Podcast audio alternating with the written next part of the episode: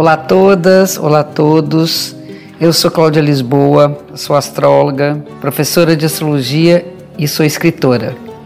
Sejam bem-vindas, sejam bem-vindos ao podcast Astrologia com Cláudia Lisboa, um espaço para a gente falar um pouco mais sobre como a astrologia influencia vários aspectos da nossa vida e para conhecer um pouquinho mais sobre o céu do momento. Toda segunda-feira tem um programa novo no ar e para ouvir em primeira mão, assine ou comece a seguir o podcast na plataforma que você preferir. Fala toda segunda-feira sobre a conexão que existe entre o céu que nos acompanha e a vida que nós vivemos. E essa conexão, quando a gente conhece simbolicamente o que ela significa, nos ajuda a agir mais de acordo com o fluxo natural do cosmos e do nosso próprio cosmos. Vamos lá, semana cheia, semana cheia. Ela começa falando, a gente vai começar falando sobre a fase da lua que ocorre, é uma lua minguante no dia 11 de agosto, a terça-feira, que vai valer para a semana inteira. E a lua minguante é o momento que a gente começa a dar essa paradinha, é uma pequena parada para reflexão, uma semana de reflexão, de interiorização e principalmente de revisão. Eu adoro pensar na semana da lua minguante para revisar minhas coisas. A gente vê o que precisa ser revisado, revisar nossas relações, revisar o nosso trabalho, revisar os documentos, a burocracia, enfim, né? nossas emoções. E nessa revisão a gente acerta alguns ponteiros aí, para que a gente possa começar um novo ciclo na lua nova, já com tudo mais pleno, tudo mais resolvido. Semana de, fazer, de dar soluções. A lua minguante. A lua minguante acontece nessa semana com o sol no signo de Leão e a lua no signo de Touro.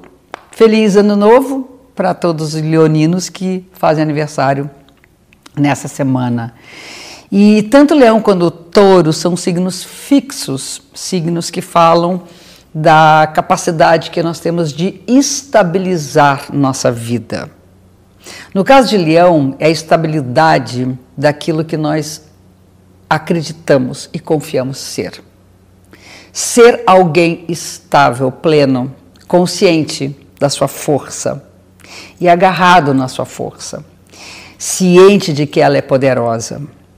O touro é a estabilidade no campo da matéria, do nosso trabalho, da nossa produtividade, dos nossos recursos. Então, essa semana, nós temos que, inclusive, pensar no desafio entre criatividade, leão, e necessidade, estabilidade e materialidade, touro. Às vezes, a criatividade ela esbarra na limitação da matéria. E às vezes a matéria ela limita muitas vezes a criatividade. Então nós temos que fazer que essas, com que essas duas coisas possam trazer um belo resultado. Viva os artistas, eles conseguem fazer isso muito bem. Né? E vamos lá. A semana ela começa. A gente tem tido umas semanas mais duras, né? umas semanas mais tensas. Semana passada foi assim, a retrasada também, e essa aqui está também prometendo. Eu já estou olhando aqui, melhora mais para a semana que vem. Nós temos a continuidade de um período de instabilidade. Essa instabilidade é uma dificuldade muito grande de concentração. A gente está cheio de coisas no fundo, no fundo, eh, com dispersão por conta da imprevisibilidade por conta da pressa. Então, tanto a pressa quanto a imprevisibilidade faz com que a gente se atrapalhe todo. É uma época que pode ocorrer no meio do caminho, o computador pifa, a gente não consegue a comunicação que quer, não consegue as ligações que a gente hum, precisa. Então, tem que estar mais atento, ter mais calma, olhar e verificar se está tudo conectado direitinho. Então, é uma questão de conexões. Seja essa conexão falar com as pessoas, seja conexão, você ter os, os encontros necessários, que são, em certos casos, mais desencontros do que encontros, seja conexão com as nossas mídias, com nossos objetos. Então, está um pouco mais atrapalhadinho né, nesse momento. No meio da semana, No dia 13, o Marte faz um aspecto tenso com Plutão, vai, vai marcar a semana, que é uma tendência meio vulcão, sabe? Aquilo ali que ficou guardado, aquele barril de pólvora, sabe? Que de repente, com uma fagulha qualquer, aquilo explode. Então a gente tem que saber eliminar essa essa tensão, não é uma coisa de implodir, porque também não faz bem, também faz com que a gente fique remoendo, isso gera um mal-estar interno enorme, e explodir também não adianta nada, porque ah, pode aliviar de um lado, mas pode ferir, pode magoar, pode inclusive ter um desgaste muito grande de energia. Então a gente tem que saber drenar essa força com calma, sabe? Tipo panela de pressão, a gente tem que tirar aos pouquinhos, tem que fazer com que essas pressões elas possam ser superadas e que a gente consiga ter um certo controle né, do nosso uh, das nossas forças internas, das nossas raivas, dos nossos medos, dos nossos temores. Mas é um momento de conflitos, né? Momento de algumas explosões que nós temos por aí. E no dia 15 de agosto, Urano, que é um planeta que fala das renovações, das revoluções, das grandes rupturas, uh, da possibilidade de liberdade e de modificações, ele entra no movimento retrógrado. Então, nós temos que entender uh, a origem daquilo que vai, uh, vamos dizer, atrapalhar por acaso a nossa liberdade.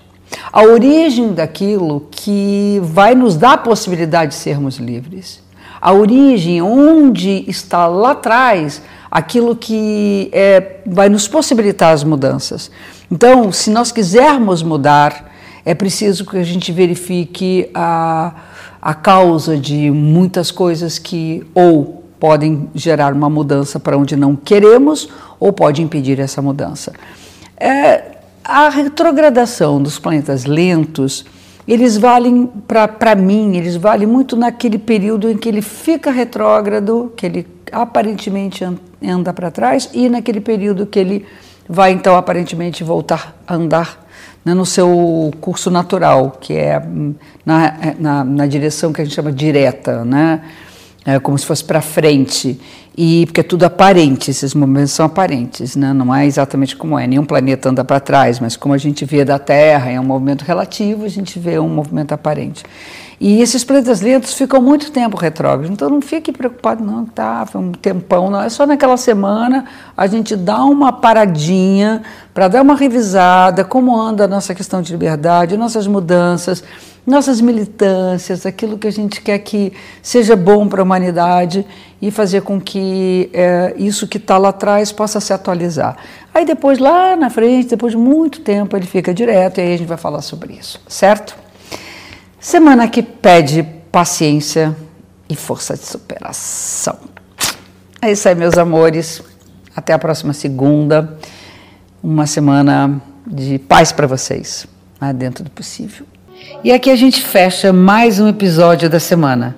Obrigada pela audiência. Espero vocês também no Instagram, arroba Cláudia Lisboa, e no Face, Escola Cláudia Lisboa de Astro. Até a próxima semana. Um beijo grande.